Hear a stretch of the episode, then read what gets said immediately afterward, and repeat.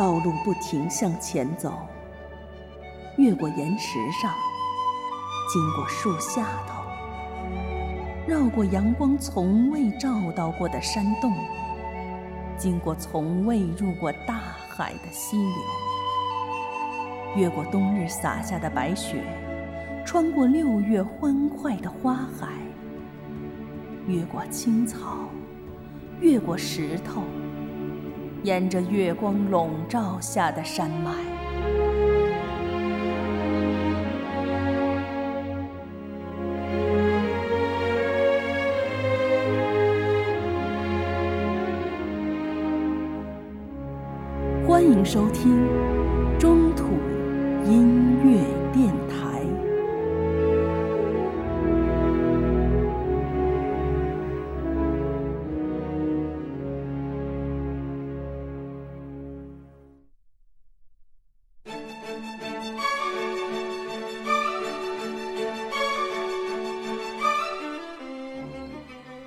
迎来到我们的中土音乐电台。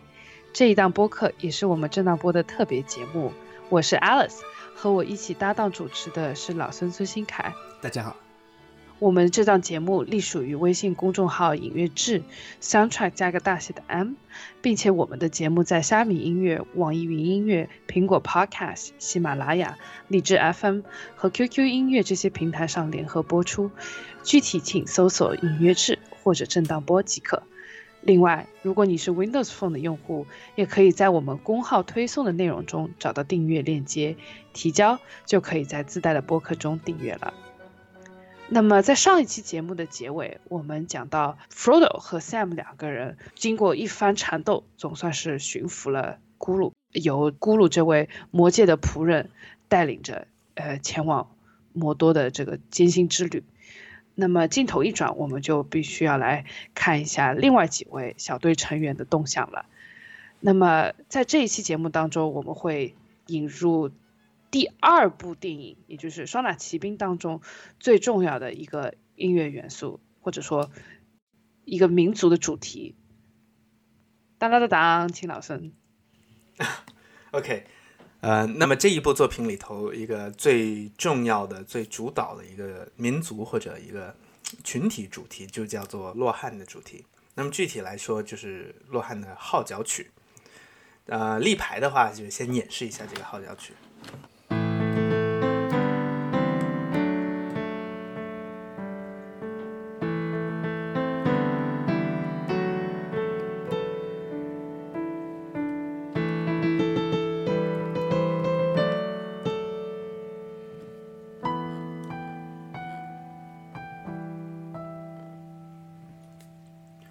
那么这一个旋律，也就是洛汗的号角曲，在这一部电影里头，它其实地位跟第一部里头谢尔的主题差不多。谢尔就象征了霍比特人呐、然后谢尔的那个 Hobbiton 小村庄，然后也跟着几位主角一直离开谢尔，也是这个旋律也是跟着他们走。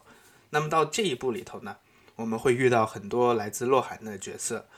那这个号角曲呢，也会跟着这些角色进行发展。那么这个旋律的话，其实呃，它使用的乐器最开始我们能听得到是一种北欧的乐器，叫哈登角琴。呃，这个哈登角琴呢，就算是在挪威啊、那北欧那边的一种比较比较传统的民族乐器。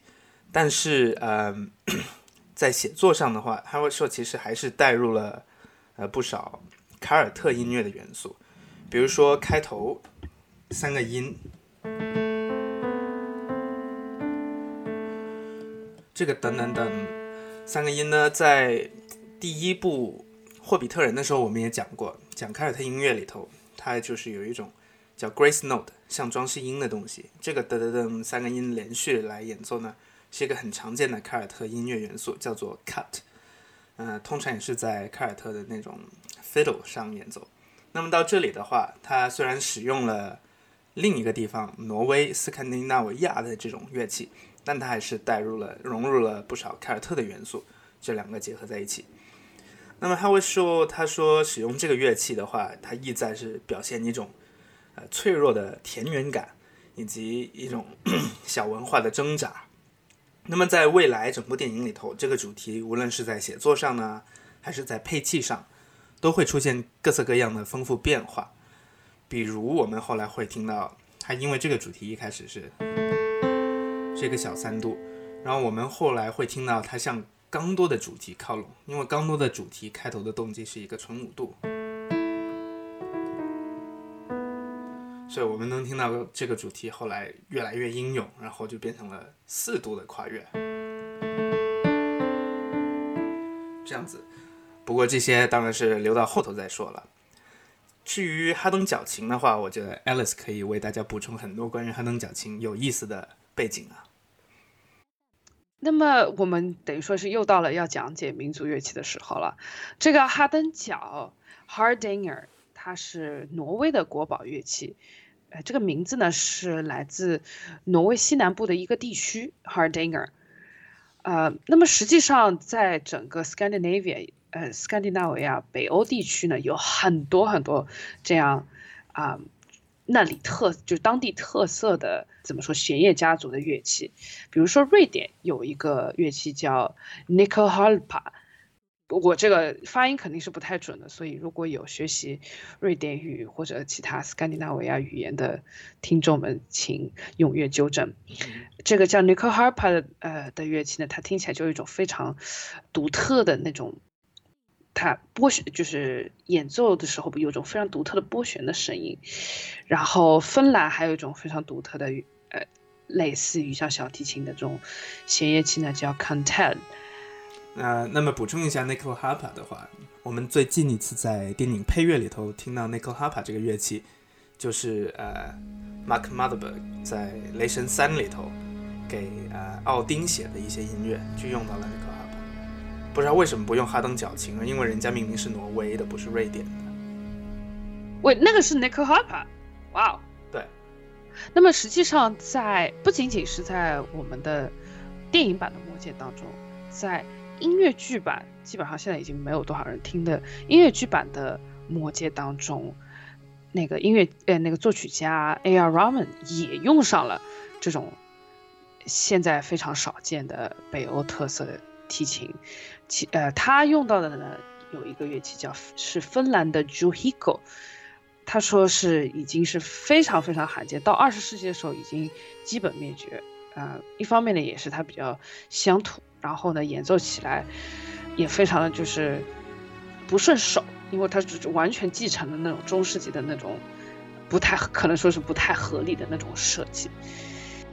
那么，用为音乐剧版的《魔界》演奏这些奇怪乐器的小提琴家 Ann Lindsay 的说法呢，就是这些北欧的乐器除了弓之外，还真没有和小提琴有什么一样的地方。那么很可惜，我们在播客当中没办法插图啊。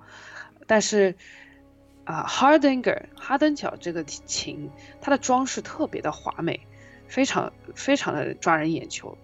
琴头呢一般是狮子或者什么别的动物，琴身上呢则有黑色的玫瑰状的雕花，在英文当中就称作 rosing。然后它的纸板上还嵌着白色的贝母装饰，并且。跟小提琴是四根弦不一样，它会有八到九根弦，其中的一组呢就是所谓的 sympathetic strings 共鸣弦。老孙老孙说这个这个弦可以称作呼麦弦。不要说出来丢人吗？是你自己说的，信达雅，信达雅。那么刚才老孙已经讲了 Nick Harper 的在电影当中的应用，那我们也来讲一下哈登角。在电影音乐当中的应用，实际上它很明显不是魔戒开的头啊，但是在电影当中反复应用，无疑是让这个乐器更加为人熟知。那么我想的第一个呢，就是《How to Train Your Dragon》当中那首《Romantic Flight》。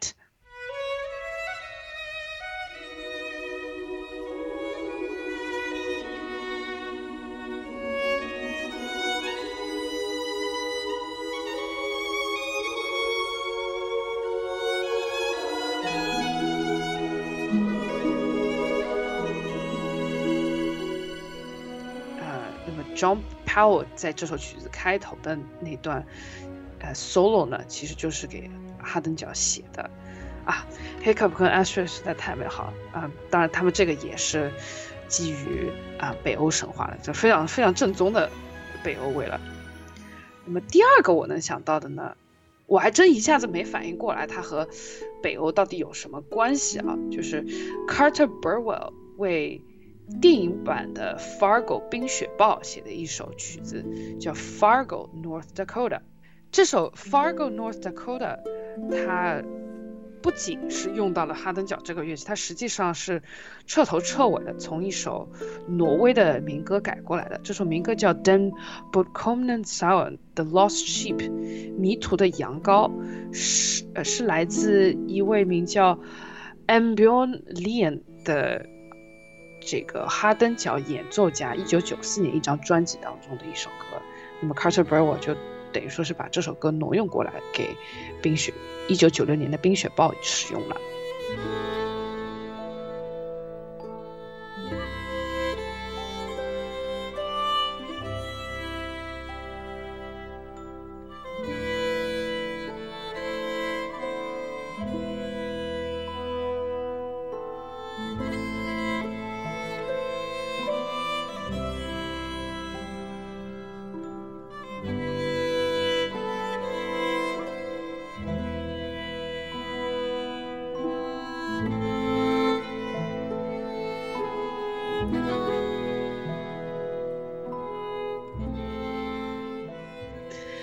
还有第三首呢，来自一个可能大家都不容易会想到的地方，那就是《地海战记》的音乐，作曲家是四岛明哉。这里面呢用到了哈登角与笛子的二重二重奏，这位演奏者呢叫 Yamase Ryo，他是一个叫日本一个叫极光五重奏的呃组合的成员。啊，我觉得每次看到这种事例，都会觉得。日本人对世界音乐的探索，还是要比我们领先很多的哈。啊，绝对的。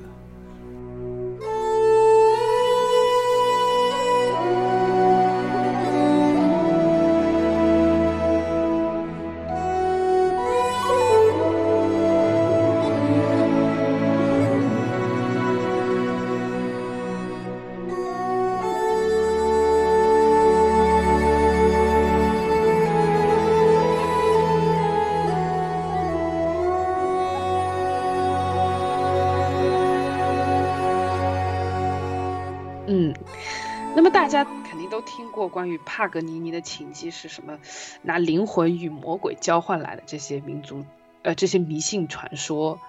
但是实际上，哈登尔哈登角才是一种经常被与魔鬼联系在一起的乐器，因为它有一种非常独特、千里之外就可以变出来的那种音色，而且呢，据说在婚礼啊、庆典上总是能造成迷幻、呃迷、呃迷乱啊、狂欢这种景象。实际上，我觉得是酒精，而不是 啊哈登角，反正被他反正背锅了呗。一直到呃上世纪五十年代，这种乐器在北欧都是禁止在教堂演奏的。不仅如此，十九世纪还有大量的哈登角琴因此而遭到了销毁。啊，那么刚才老孙已经提到了说，嗯，Howard Shore 在这里。尽管用的是哈登角这个乐器，但写法其实是借鉴了卡尔特式的音乐。我觉得说的很有道理，因为他这个写法很明确的不是传统的挪威的写法。因为我们可以这里来听一下，传统的挪威音乐都会用上所谓 double stop 或者 bowing on two strings 这种双音的写法。那么我们一旦听了这个以后，再对比一下啊罗汉的这个音乐。一下就凸显出这种区别了。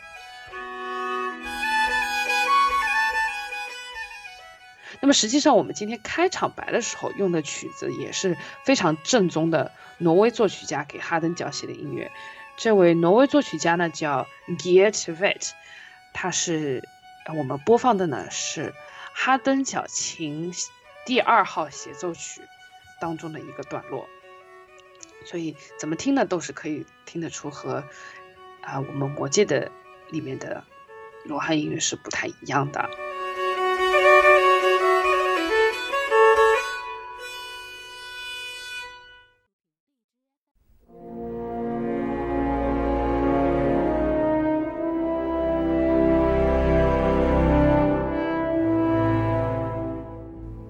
那么既然讲了这么多关于挪威啊北欧的这个影响，我觉得不妨我们讨论一下这个罗汉国的人到底在现实当中是影射哪个民族？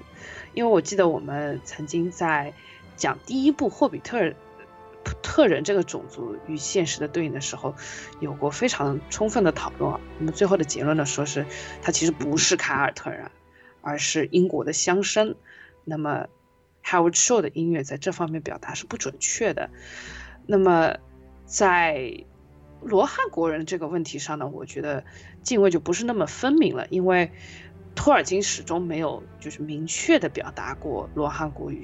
这个现实民族当中的对应，但是我认为，从电影当中给我们点点滴滴信息来看呢，罗汉国人基本上就是，呃，古代的斯堪蒂斯堪的纳维亚人，也就是北欧人、萨克森人和一些凯尔特人的混合体。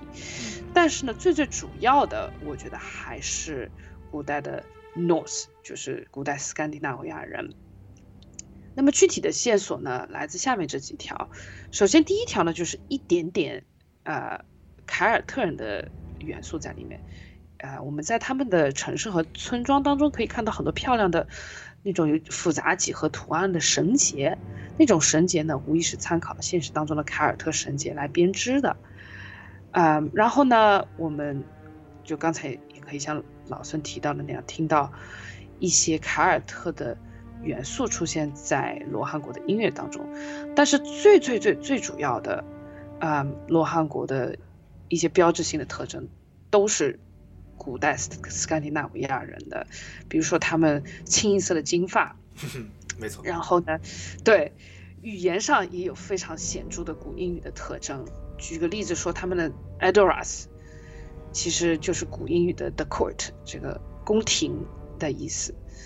啊，还有像 Eowyn 这个名字，它的这个词根是其实是马的意思，也就 Eowyn 就是爱马之人的意思。然后他们的那个在 Edoras 里面的那个皇宫 Meduseld，在外观设计上看上去也有点像是传统维京人的所谓的 Mead Hall 和那个国王的那种内厅的一种结合体吧。就是它从外观上来看，也是明显受到那种维京式建筑的影响啊。那么最后才当然还要提到哈登角这样一个标志性的乐器用在了罗汉的音乐当中。所以种种事情结合起来，感觉啊，罗汉人还是是以 North Nordic 这样的成分为主。那么讲了这么多这个。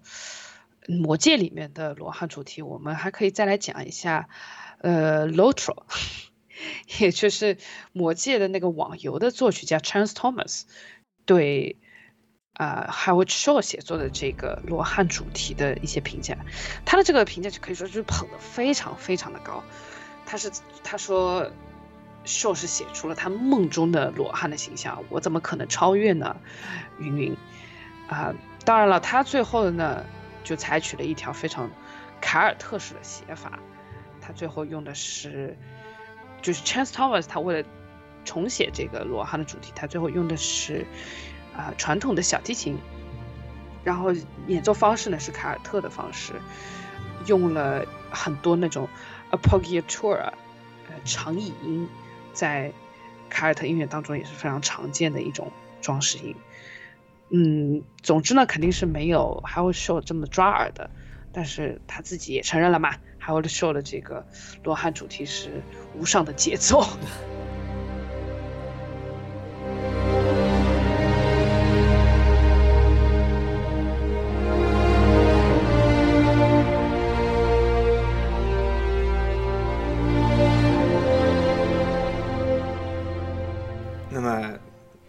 作。给大家补充了很多关于哈登角琴的背景以及罗汉这个王国的文化这种影射。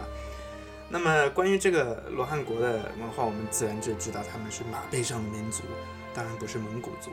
那么骑马呢是家常便饭的事儿，所以哈维说呢也给他们的骑兵队 Riders of Rohan 写了主题。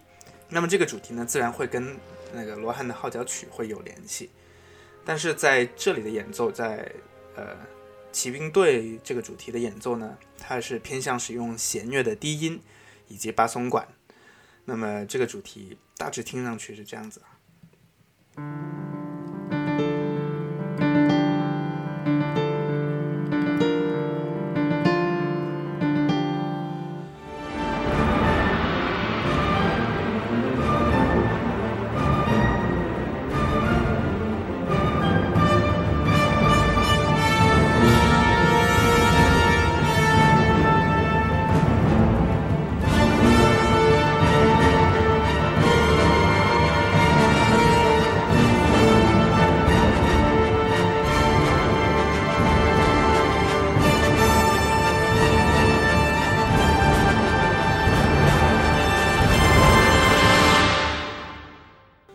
这个骑兵队的这个主题呢，主要是贴合在影片里头被放逐的伊欧玛那一队骑兵队。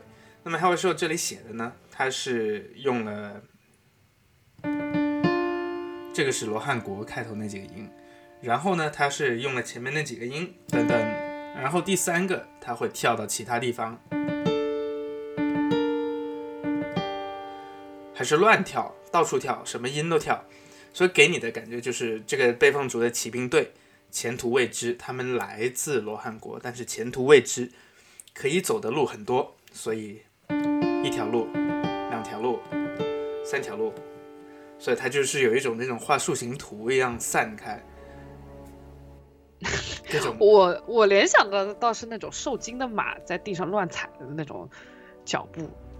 哦，那个低音那段，那那那个伴奏其实也是很像马蹄的。是的。或者《黑客帝国》。又差了，又差了。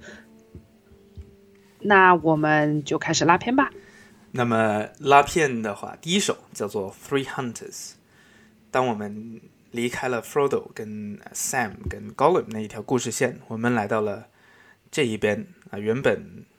九名护戒呃，九名护戒使者的这个护戒小队到现在已经是剩下三个人了。嗯，护戒三人组，护护戒小队三人组在原野上奔腾。这里呢，我们看到的镜头就是跟着他们跑，号角呢逐渐慢慢丰满起来。那小队里头三位这个猎手，此时呢是在追踪被兽人。劫持的梅里跟皮皮两人。那么这一轨开虽然开头的三拍子可真是带感啊，听起来和在 Moria 大战的时候还是基本上是一模一样的。像阿拉贡啊和 Legolas 跑起来也是特别精神抖擞。不过我觉得整整个镜头和音乐的节奏完全被拖后腿的 Gimli 给带歪了。啊，对。那么，随着三人长征这个蒙太奇风光片的展开，这部电影里头最响亮的一次护戒使者主题就出现了，那就是铜管加木管。尽管这个护戒使者的主题在这里的话，与第一部比起来，配器上是没有那么辉煌，没有那么的丰满，但它士气丝毫不减，就跟你似乎是跟你说啊，虽然我们人数少了，但是我们那个精神还在。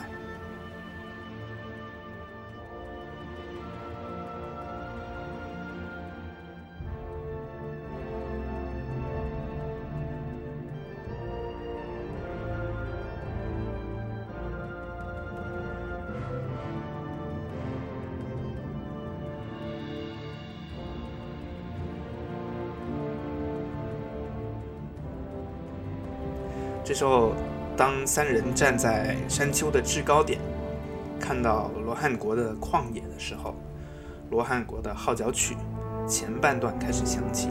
这里呢，并没有出现哈登角琴，而只是简简单单的在普通的管弦乐上出现的乐器，给人感觉就十分庄严肃穆。这时候呢，就呃，阿拉贡叫 Legolas 去瞭望。Legolas 的那个顺风耳、千里眼，察觉到兽人大军朝着东北前进，说出了那句呃经典的被人玩坏的台词：“They are taking the hobbits to Isengard。”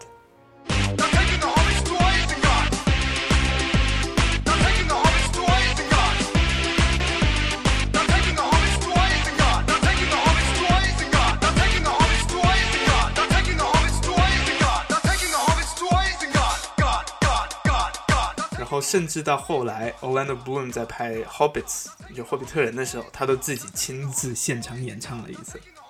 Anyway，嗯，随着镜头切到了艾辛格以及那个乒铃乓啷、乒铃乓啷的敲打声，我们熟悉的艾辛格的那个五拍打击音型又响起了。镜头呢就继续推进到呃白袍巫师萨鲁曼的水晶球里头。我们在里头看到了摩多的世界，摩多的音乐正是在这一部作品里头登场。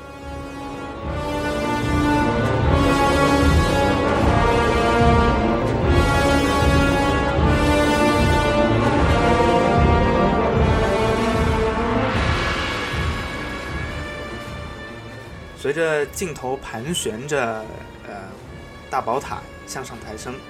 真的要赞叹一下那个维塔工作室做的模型很精致。呃，摩多的跳拍音型也是越拔越高。当镜头看到魔眼的时候，最终这个乐团就爆发出了刺耳的高潮。然而镜头又一转，艾辛格的地面上展现出了欣欣向荣的伐木业。艾辛格的主题呢，跟五拍一的打击音型再次伴随画面出现。这时候，萨鲁曼，呃，一个小兽人，不是小，他挺大的。兽人说：“呃，我们已经没柴火烧了，之类之类。”萨鲁曼瞭望远方，说：“我们决定砍掉翻拱森林，来保持 GDP GDP 产值。”这时候呢，我们听到一个全新的音乐组合，低音的提琴持续着演奏那个五拍音型，然而号角的旋律线呢，却带入了摩多的三度下行音型。这时候呢。艾辛格与摩多在音乐上的联系就更加紧密了。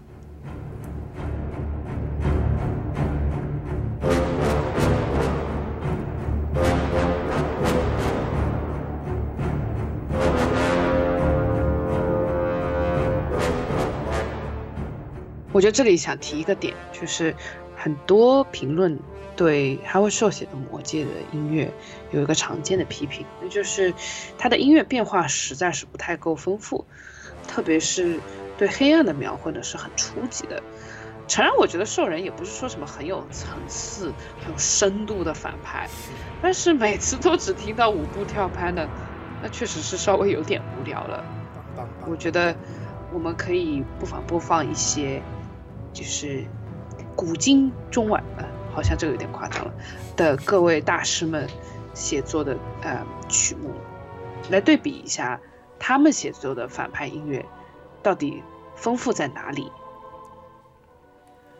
那么我首先想到的是日本版的老爷子伊福不招。这个号是你自己封的吧？对我自己封的。不行啊。嗯，可以。伊福不招他。在日本的电影史上，可谓真的是影响很大。他不但为电影写很多音乐，像是那种就是经典的怪兽片，写了不知道几十部了。然后，呃，他也写了很多严肃音乐，交响乐、芭蕾的音乐，然后协奏曲，甚至也把他的那些经典的怪兽音乐合集为一一部交响诗。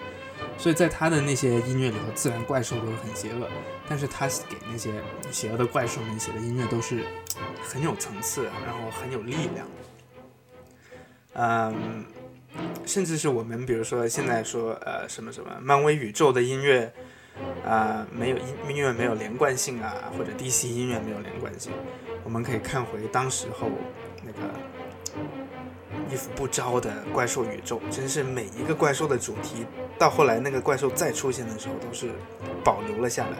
所以那一个音乐宇宙真的是十分庞大。我们需要一个音乐上的 Kevin Feige。我还想到的话，就是古典音乐当中，像李斯特这位专写非常戏剧化音乐的人，啊，他的 Mephisto Waltz。嗯，浮士德交响曲，对，呃，那么还有肖斯塔科维奇的《Lady Macbeth》当中的一段 Passacaglia，啊，当然不得不提的还有就是瓦格纳为啊在莱茵的黄金中的那个反派阿尔贝里希 （Alberish） 写的一首《b e n i s h Noon Fly》，啊，等于说是他这个反派一边唱了这首歌，一边给啊、这个戒指立下了呃诅咒。巧的是，这个阿尔贝里希是个矮人。呵呵。那么其实对比一下，我觉得正传三部曲的反派音乐，再看一下《霍比特人》里面，呃，史矛革的音乐，可以看得出史矛革的音乐，我觉得写的更用心，要更优秀、更丰富一些。尽管史矛革这个反派也确实不是很传统啊，不像兽人就是一堆黑压压的机关，那史矛革还算有一点，还是颇有一点个性的。以后呢，我们可以详细讨论，甚至可以对比一下瓦格纳在啊、歌剧当中写的那个恶龙法夫纳的音乐，还有 Howard Shaw 给史矛革写的音乐。那么我们插科打诨完了，回到拉片。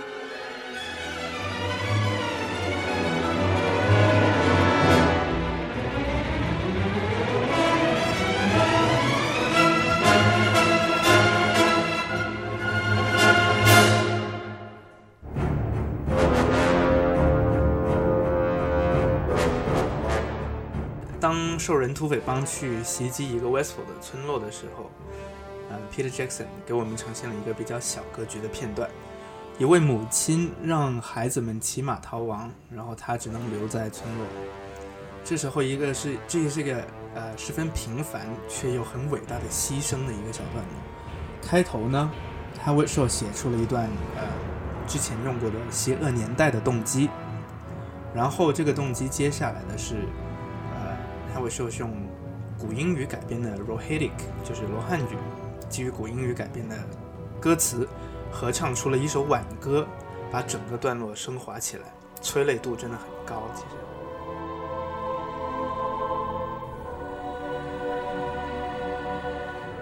实，确实啊，因为尽管听众们大部分是不可能听懂这个歌词的，但是他写的也非常用心。诗歌的大意呢，就是描写了一位她女字旁的她，那么我们认为可以就是说是荧荧幕上的这位母亲，对，她呃从没有见过啊、旭日东升，因为她总是忙着每天的家务活，但是她有的时候会看着太阳西斜，然后再看到呃冰冷的夜啊、笼罩在沼泽之上，他会感到一种嗯、低沉和失落。然后会想念所有一切已经失去的东西，等等。嗯，所以真的就是这一段很史诗级的音乐，是为一个微不足道的一个母亲写的挽歌。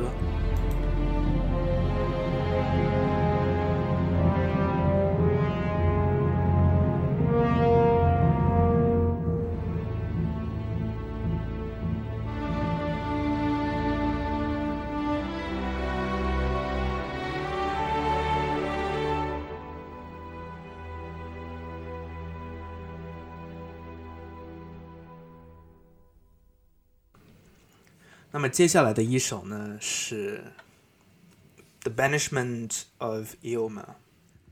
幽默被流放，对，我们能看到洛汗国的伊欧玛找到了国王 Field 的儿子，然后他是重伤，呃，昏倒了。一行人把他搬回了首都 Edoras。他请求国王 Field 让洛汗派兵去抵御萨鲁曼到处占便宜。然而国王我们所知他已经被萨鲁曼上身了，所以自然不了 不鸟他。他真的是上身呐、中了邪。这一点都不错。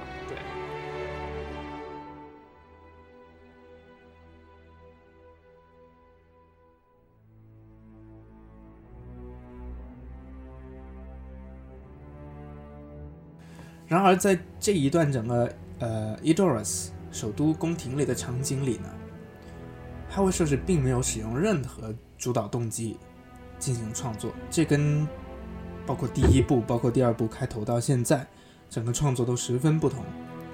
他使用的呢是洛涵的音乐的和声以及大小调转变的特点来写作。那么这个完全不使用之前一直延续的主导动机创作的方式呢，意在突出这个地方尚未被卷入整个魔界的中土的纷争之中，还有时候他说吧，这一段的写作其实是有种比较私密、比较黑暗，有种像哥特的感觉，犹如十九个呃，犹如十九世纪的歌剧。呃，我觉得这个比喻稍微有点扯，是是 真的是听不出来出这种感觉。对。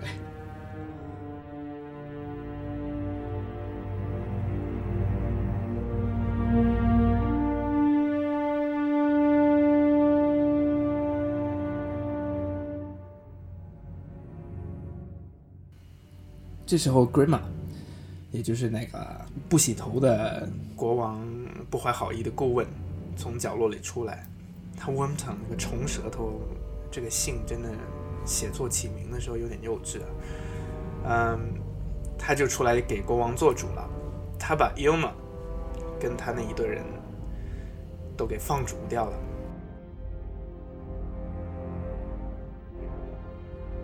这时候，整个音乐呢也是。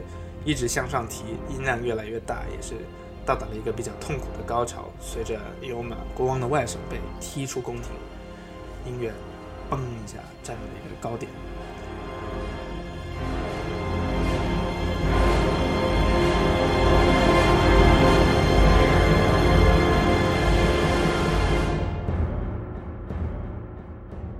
与此同时呢，三名护戒使者穿越了。罗汉的国土，最终兽人。艾辛格的主题，我们刚才说，嗯，十分重复，十分反复，又没新意的坏蛋主题又出来了。然而，他又他的出现是越来越具攻击性，以至于什么样呢？这里终于有点变化。这时候，护戒使者的主题跟艾辛格的主题重叠在了一起。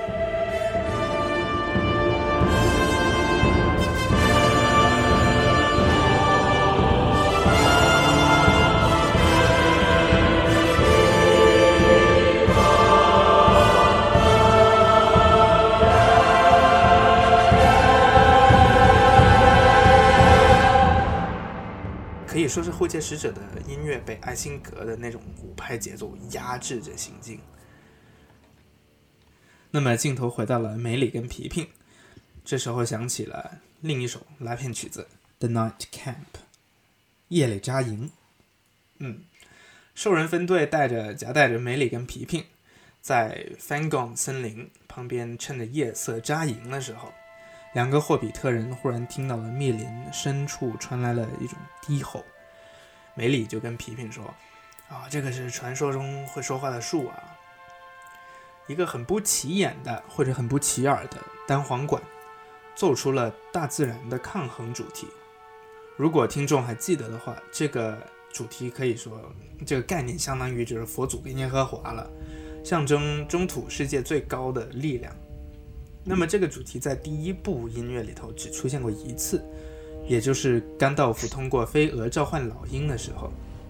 那么这时候说再轻轻点一点这个主题，让我们知道树林里头还有好戏。那这个主题以后也会有更多的发展。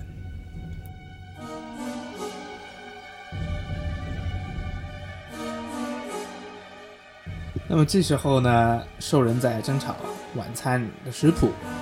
铜管呢，就反复奏出一个十分不和谐、十分刺耳的三音音型。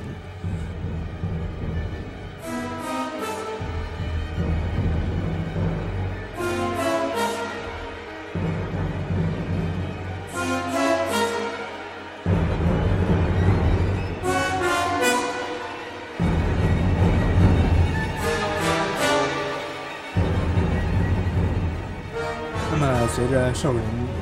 吃的闹内讧，三音音型越来越高，越来越响亮。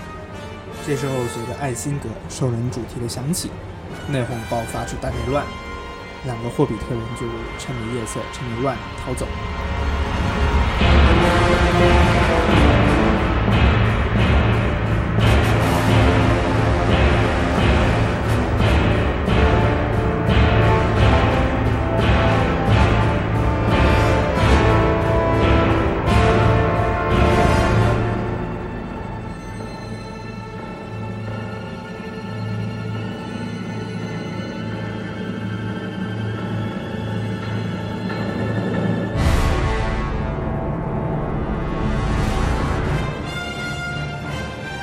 这时候呢，洛汗的骑兵来救场，管弦乐中于是齐鸣爆发，他们爆发出一种眼花缭乱的音符啊，在几乎无调性的一种偶然音乐中，小号可以说是杀出重围，奏出了罗汉骑兵的主题。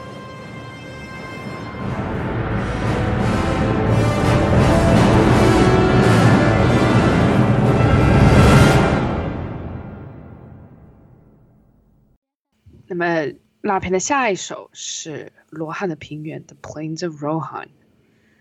当护戒三人组不是小队，听到马蹄声逼近的时候呢，巴松管和大提琴开始疯狂的刷小调音阶，那么三人就立刻躲到了石头缝里。当罗汉的骑兵出现在原野上的时候呢，低音铜管就和木管相应的奏出了第一遍的骑兵主题。随着骑兵队的远去。阿拉贡就肯定是认着他，认得他们，跳了出来喊话。大队骑兵闻声做了个大 U turn，大掉头。这时候小号呢，随着他们的掉头，做出了一个十分响亮的骑兵队的倒影对位音型，来刻画他们那个掉头，以及那个来势汹汹的意图未知。当他们向这边跑过来的时候，骑兵队的主题第二次响起，一次是去。一次是回，他会说在这里给镜头画面的配合是做的十分工整。当他们被团团围住的时候，出现的这个旋律是结合了护戒使者的主题以及一点罗汉的元素，成为了一个新的动机，也就是护戒使者在罗汉。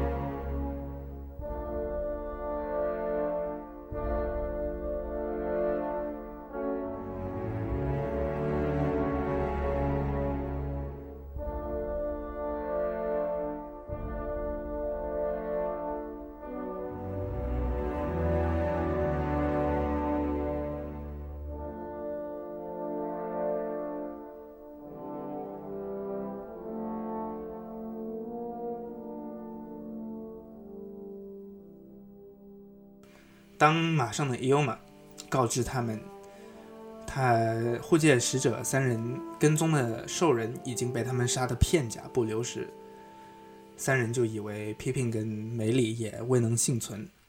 于是我们能听到一个十分失落的护戒使者主题，刻画出他们此时十分沉痛的心情啊。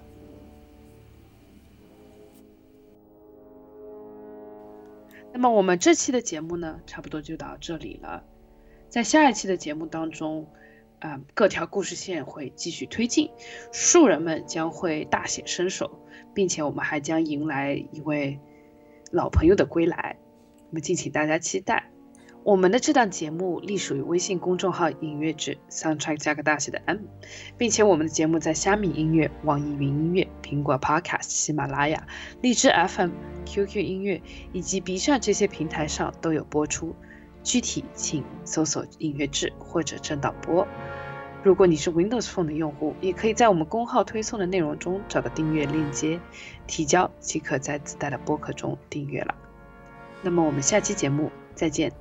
再见。